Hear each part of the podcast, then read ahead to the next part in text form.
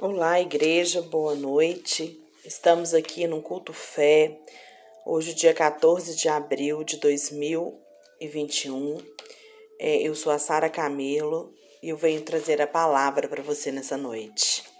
Eu espero que seu coração esteja aberto, a sua mente aberta, para o poder de Deus passar sobrenaturalmente na sua vida e mudar a partir de hoje o seu jeito de crer o seu jeito de pensar, o seu jeito de crer, de confessar e de agir. Vamos juntos aqui agora nessa, nessa palavra que o Senhor trouxe ao meu coração e que realmente eu tenho certeza que faz toda a diferença na nossa vida. Porque fez na minha e eu tenho certeza que vai fazer na sua. Feche seus olhos e vamos orar.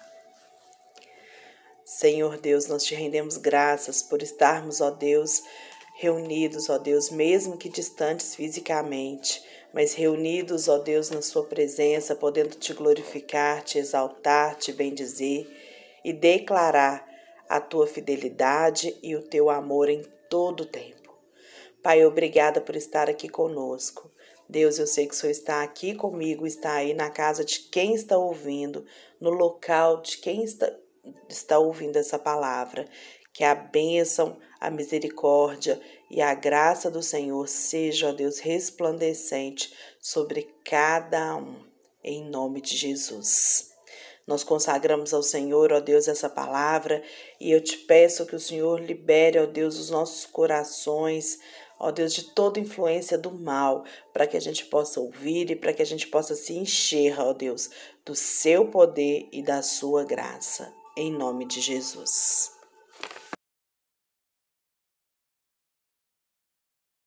Lendo o Salmo 27. No Salmo 27, o Salmo do rei Davi, diz assim: O Senhor é a minha luz e a minha salvação. A quem temerei? O Senhor é a força da minha vida. De quem me recearei? Quando os malvados, meus adversários e meus amigos, investiram contra mim para comerem as minhas carnes, tropeçaram Ainda que um exército me cerque, o meu coração não temeria. Ainda que a guerra se levantasse contra mim, nele confiaria. Uma coisa eu pedi ao Senhor e a buscarei: que possa morar na casa do Senhor todos os dias da minha vida, para contemplar a formosura do Senhor e o meu aprender no seu templo porque no dia da adversidade me esconderá no seu pavilhão, no oculto do seu tabernáculo me esconderá, por-me-á sobre uma rocha. Também a minha cabeça será exaltada sobre os meus inimigos, que estão ao redor de mim, pelo que oferecerei sacrifício de júbilo no seu tabernáculo. Cantarei, sim, cantarei louvores ao Senhor. Ouve, Senhor, a minha voz quando clamo tem também piedade de mim e responde-me. Quando tu dissestes, buscai o meu rosto, o meu coração te disse a ti, o teu rosto, Senhor, buscarei. Não rejeites a teu servo com ira, tu fostes a minha ajuda, não me deixes, não me desampares, ó Deus da minha salvação. Porque quando meu pai e minha mãe me desampararem, o Senhor me recolherá. Ensina-me, Senhor, o teu caminho. Guia-me pela vereda direita por causa dos que me andam espiando. Não me entregues à vontade dos meus adversários, pois se levantaram falsas testemunhas contra mim. E os que respiram crueldade pereceria sem dúvida se, eu, se não cresce que veria bens do Senhor na terra dos viventes. Espera no Senhor, anima-te e fortaleça o teu coração. Espera, pois, no Senhor. Quando o rei Davi escreveu esse salmo, tão lindo, né? E tão cheio de, de poder, é, ele estava sendo perseguido. E Davi ele quer passar aqui uma mensagem que a gente nunca pode perder a nossa fé no Senhor. Ele busca a presença de Deus e ele ora com esse propósito de buscar o rosto do Senhor. Nesse Salmo 27, o, Davi, o rei Davi passa para a gente a certeza de quem procura, de que quem procura habitar na presença de Deus, gente, não importa o que aconteça, o Senhor nunca vai abandoná-lo. Davi ele escreve esse salmo então quando ele é fugitivo, mas ele reconhece que, a, que Deus é a luz, a salvação e a sua fortaleza, e por isso nunca deixou o medo e o terror desviar ele do caminho do Senhor, principalmente nos tempos difíceis.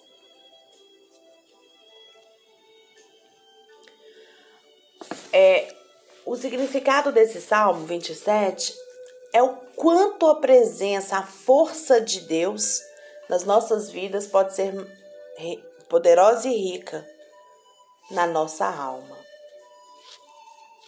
Davi ele afirma aqui nesse salmo o quanto a vontade de querer viver na presença de Cristo é importante, pois ele é o Salvador.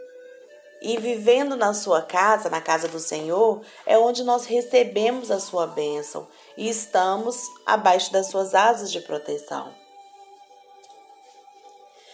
Como cristãos, nós podemos esperar diversas e severas provas, mas nada poderá nos levar ao desespero e à derrota enquanto nós tivermos os, olhos os nossos olhos fixos em Deus, com fé e esperança. Então, é, o, o rei Davi, no Salmo 27, ele nos mostra a confiança dele em Deus. Sabe? Aqui nesse salmo, Davi mostra a coragem que a intimidade que ele tem com, uma, com o Altíssimo dá a ele. Ele já tem confiança na resposta divina e em nenhum momento da sua vida ali, né, no momento ali do, do que ele escreve esse salmo, daquele momento que ele está sendo fugitivo, é, ele duvida de Deus. Ele entra em desespero e ele se deixa abater. O Salmo 27 é um salmo de confiança em Deus e na sua presença. Ele diz que é a coisa mais preciosa na sua vida. Que Deus é o que ele tem de mais precioso. E é em isso que nós cristãos, gente, temos que acreditar. Hoje eu vou falar para vocês sobre quatro passos para viver no sobrenatural. Será que você tem vivido no sobrenatural? Será? Será que o sobrenatural ele faz parte da sua vida? Ou você está sempre limitado a viver no, no, no natural? O que é viver no natural? Viver naquilo que os seus olhos pode pegar, que você pode contemplar. Então, eu quero falar desses quatro passos que existe uma ordem para que a gente possa andar no sobrenatural. Vamos lá. Primeiro passo para você viver no sobrenatural, para você andar de forma sobrenatural. O primeiro passo é você aprender a pensar da forma correta. Querido, se você pensa como Deus pensa, vai agir como Deus age. Nós, humanos, nós seres humanos, nós somos ensinados a viver no natural, naquilo que é possível ver. O natural é aquilo que os nossos cinco sentidos podem nos mostrar. Isso que é viver no natural. É, gente, é o que a gente pode ter contato com o mundo físico. Por isso, na crise, nós sempre pensamos no natural. A gente nunca pensa no sobrenatural. Lá em Romanos 12, 2, diz assim. É, deixa eu pegar o texto aqui. Não vos conformeis com este século, mas transformai-vos. Peraí, só um minutinho. Romanos. Eu tinha aberto o texto aqui, só que ele sumiu. Romanos 12, 2. E não sede conformados com este mundo, mas sedes transformados pela renovação do vosso entendimento, para que experimenteis qual seja a boa, agradável e perfeita vontade de Deus. Transformar a nossa mente, queridos, é a que o apóstolo Paulo fala aqui, é a gente pensar como Deus pensa. Nós precisamos deixar a vitória entrar na nossa mente. Em Atos 20, 24, o apóstolo Paulo diz: Porém, em nada considero a vida preciosa para mim mesmo, contanto que complete a minha carreira e o ministério que recebi do Senhor Jesus para testemunhar o evangelho da graça de Deus. Paulo, ele como Jesus, ele conhecia o propósito de Deus. E eu quero te contar aqui essa noite. Essa é a chave.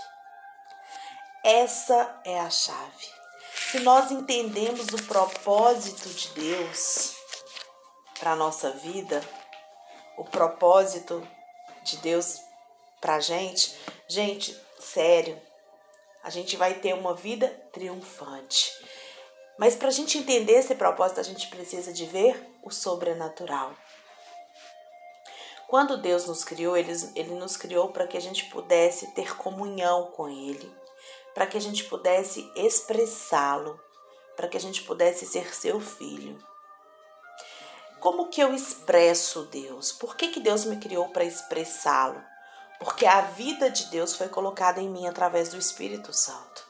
Então, no meu espírito habita o Espírito de Deus. E esse Espírito de Deus, ele vai manifestar-se, ele vai expressar-se através da minha vida.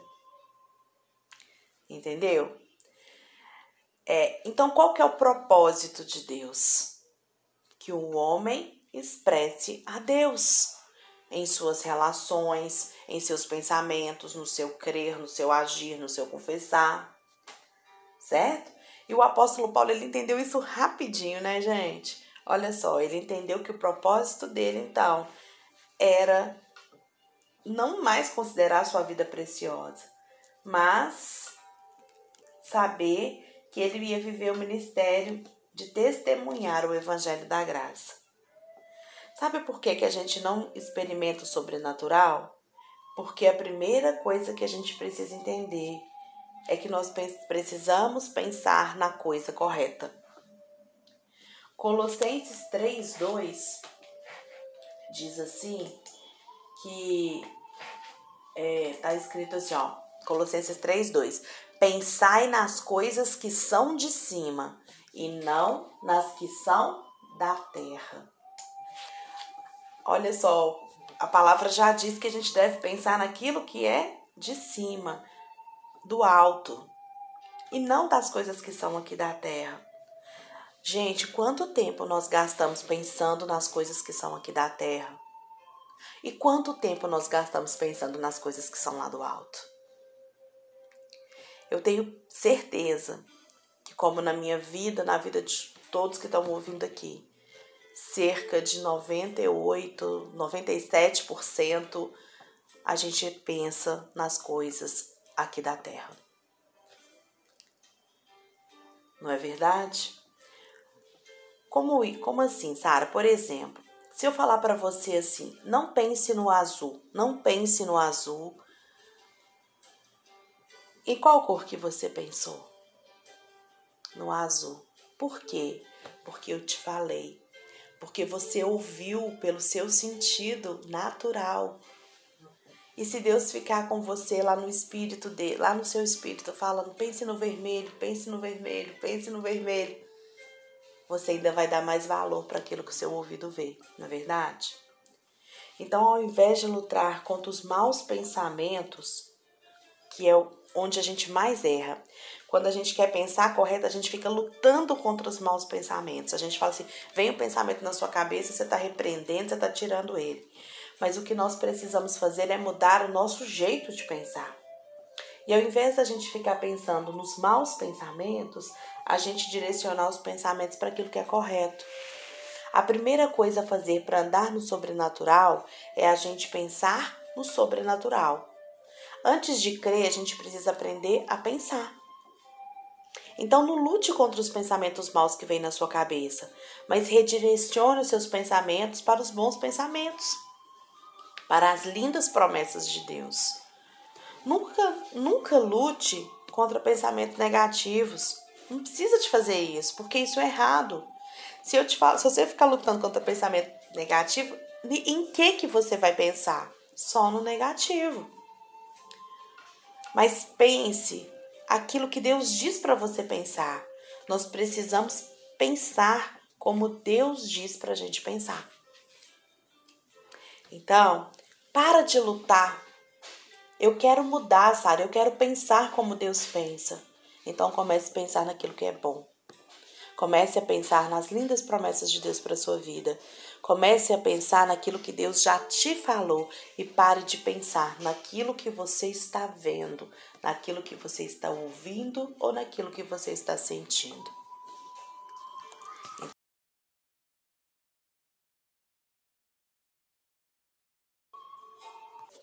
O segundo passo para a gente andar no sobrenatural é crer na forma, da forma correta. O que você faria se você não tivesse nenhuma limitação na sua vida, meu querido? Minha querida? Lá em Marcos 9:23 diz assim: e, e Jesus disse-lhe: Se tu podes crer, tudo é possível ao que crê. Então presta atenção. Você pode crer? Se Tu podes crer, você pode crer. Tudo é possível ao que crê. Então, se você crer, tudo vai ser possível para você. Jesus está dizendo: não coloque a responsabilidade em mim. Não coloque, porque a responsabilidade de tudo acontecer está em você. Se você crê, você não tem limitações. Nós precisamos escolher pensar naquilo que Deus diz ou naquilo que nós vemos. Você crê que os seus pecados foram perdoados? Amém? Então, se a gente crê que os nossos pecados foram perdoados, olha o que diz no Salmo 103, no verso 3. É aquele que perdoa todos é ele que perdoa todos os seus pecados e, tu, e cura todas as suas doenças. Tem muito cristão, tem muita gente por aí que pensa que crê só na metade desse versículo. Sério? Crê só na metade dele. Crê que todos os pecados foram perdoados. Mas eles não creem que todas as doenças foram curadas. Porque tem muita gente por aí andando e pensando e crendo da forma errada, pensando e crendo na da forma que não está correta. Por quê? Porque tá andando no natural. Desculpa, gente, o som tava alto. No natural. Estava pensando no natural, está olhando, crendo só naquilo que vê. Em todas as suas crises, a sua primeira resposta, ela deve ser uma resposta de fé.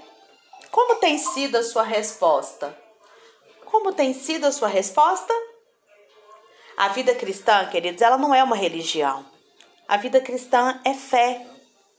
O céu, ele não aceita as suas obras, mas o céu aceita a sua fé. Isso, a obra é uma gratidão, é ingratidão pelo que nós já recebemos pela fé. Então, a vida cristã, ela não é uma religião. Ela é fé e ela tem que ser agida, tem que ser vivida, né, diante da fé. E o terceiro passo para você andar no sobrenatural. A gente já viu o primeiro, que é pensar no que é certo, o segundo, que é crer, né, crer da forma correta, E o terceiro, confessar da forma correta. Nós precisamos prestar atenção daquilo que, naquilo que sai da nossa boca. Sim, o principal papel da fala, queridos, não é comunicar. Como assim, Sara? Não é comunicar. O principal papel da fala é criar, é trazer a existência. As palavras que saem da sua boca, elas têm poder criativo. Sabia disso? Então, queridos, pare de confessar as suas crises, o que falta, os seus problemas, mas comece a confessar sobrenaturalmente. Comece a confessar aquilo que Deus fala. As palavras de Deus, elas sempre têm poder criativo, sempre, tá? Aí a gente fala, a palavra não volta vazia, a palavra sempre cria alguma coisa. Não é por causa de sair da nossa boca, queridos, mas é porque o poder existe na palavra, porque ela é a palavra de Deus. Então nós precisamos de falar o quê? A palavra de Deus. Não confesse as suas circunstâncias. Para de falar que tá ruim. Não confesse aquilo que você vê naturalmente, que os seus sentidos te permitem ver mas confesse aquilo que você crê que é o que a palavra de Deus diz. As nossas palavras, elas só têm, não só têm o poder criativo, mas também elas têm, ela tem o poder destrutivo. Da mesma forma que a palavra dá vida, a palavra mata. Então a escolha é sua. Qual palavra, qual confissão tem saído da sua boca? É, eu assisti um vídeo essa semana que me impactou bastante, que é do Dr. Oliveira, é um médico. Se você colocar no YouTube, Dr. Oliveira é, médico, ele, você vai ver lá. O nome do vídeo é Aconteceu um Milagre no CTI. Deixa eu só ver aqui o nome do vídeo, mas eu acho que é esse mesmo. É, aconteceu um milagre no CTI. Aconteceu um milagre no hospital. Eu até compartilhei esse vídeo com muita gente, mas se você puder, assista. E ele tá, tá explicando é, o que ele fez com um paciente que estava lá no CTI, um, um senhor de 84 anos, e chega muito ruim, um jovem de 27 anos ou 23 anos, não me lembro. E aí esse médico, ele, o médico tem que tomar uma decisão, só tinha uma vaga. E ele decidiu então retirar o senhor, né, do CTI e colocar o jovem. E colocou o, o senhor na, na enfermaria.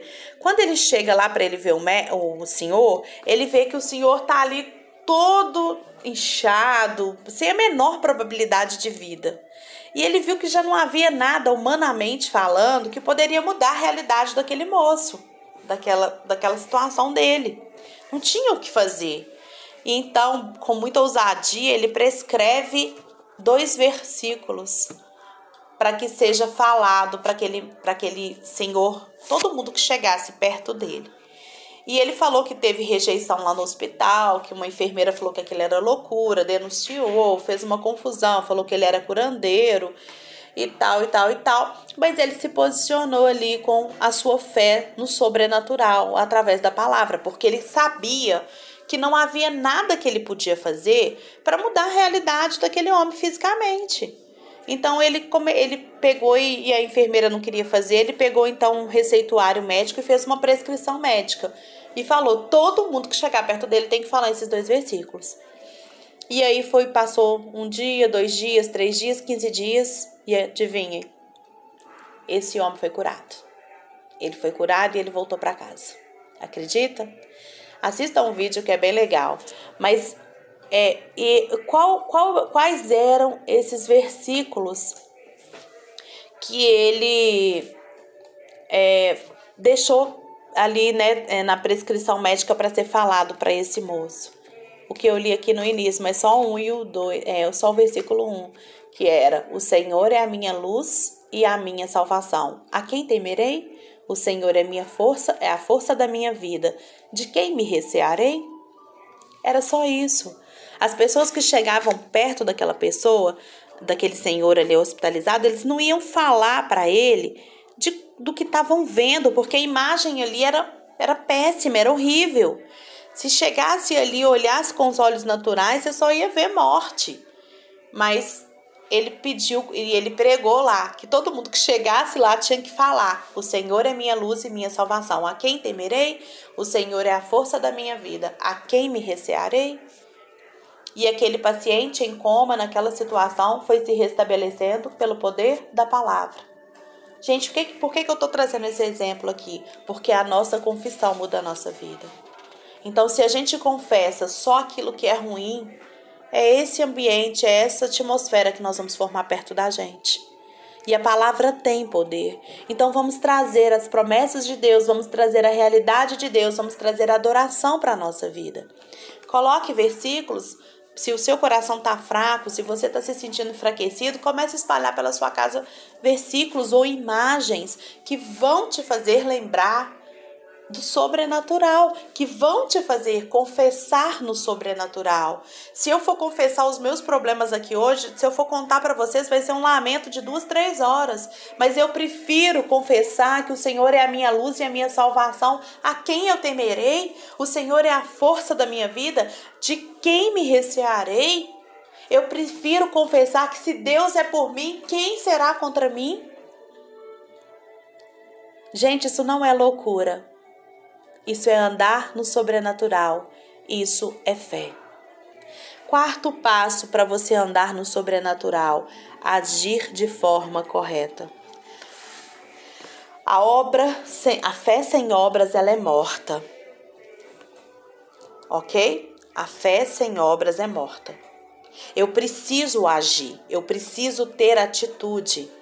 A fé ela age de acordo com aquilo que a gente crê. Aquilo que você crê vai determinar a sua atitude.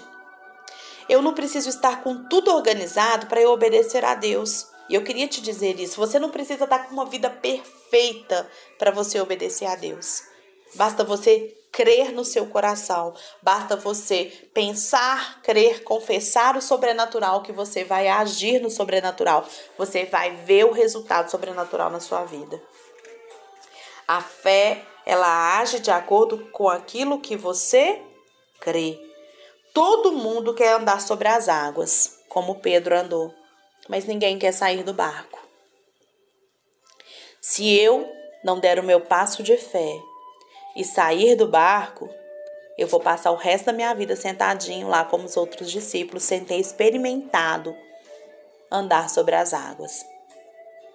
A palavra de Deus tem inúmeras promessas que nos dizem que Deus abriu o mar diante dos israelitas, fez Pedro andar sobre as águas, é, fez exércitos aparecerem para guerrear, confundiu exércitos, curou doenças, inúmeras é, situações e fatos, né? Porque são fatos ocorridos, fatos de Deus, para edificar e nos dar respaldo para viver no sobrenatural. Então, gente, o nosso corpo físico nos faz enxergar e perceber o natural através dos nossos sentidos. Então, eu preciso buscar o sobrenatural onde?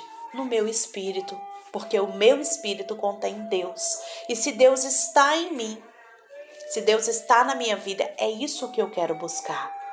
E eu te convido nessa noite, faça isso. Busque o sobrenatural. Pense naquilo que é bom. Pare de lutar com seus pensamentos ruins, mas comece a ministrar pensamentos bons. Creia. Creia de forma correta. Sabe? Tudo é possível aquele que crê. Não há limitações para aquele que crê. Nós precisamos escolher pensar naquilo que Deus diz e crer que a promessa de Deus não é só de perdão dos pecados, mas é de vida abundante. Em Cristo Jesus nós temos a vida abundante. E, e a, o fato de não pensar que temos direito a tudo isso limita a nossa fé, achando que Jesus ele só vem para perdoar os nossos pecados. Mas não, a Bíblia diz lá no Salmo 103 que o Senhor ele perdoa todos os seus pecados, sara todas as suas doenças, cura todas as suas doenças. Sabe? Deus, ele vai trazer prosperidade, ele vai trazer restabelecimento para o seu casamento, para o seu relacionamento com seu filho, mas você precisa de crer. Você precisa crer e andar no sobrenatural. Não olhe as circunstâncias, mas olhe o grande amor de Deus sobre a sua vida. Para então você começar a confessar e da sua boca sair a palavra de Deus. Confissão correta muda a realidade da sua vida. E aí você começa a agir no sobrenatural. Amém? Então eu te convido, faça essa reflexão agora. Pense nisso agora. Busque isso agora. Fala, Pai, eu quero viver assim. Se você tem dificuldade de pensar no que é bom, pegue a palavra e comece a anotar os versículos de promessas, sabe? Começa a, a, a espalhar para você ver na sua casa. Comece, cria estratégias, coloca no seu celular, manda mensagem para as pessoas, posta na rede social, não sei. Cria uma estratégia para você poder pensar naquilo que é bom. E aí, aquilo que você pensa, você acredita. Aquilo que você acredita gera os seus sentimentos, e aquilo que gera os seus sentimentos vai gerar a sua ação. Pronto? Vamos lá? Comece a fazer agora. Não faça pelo seu próprio entendimento. Proste-se diante do Espírito Santo e peça a Ele: Espírito Santo, me ajude. Eu quero viver no sobrenatural.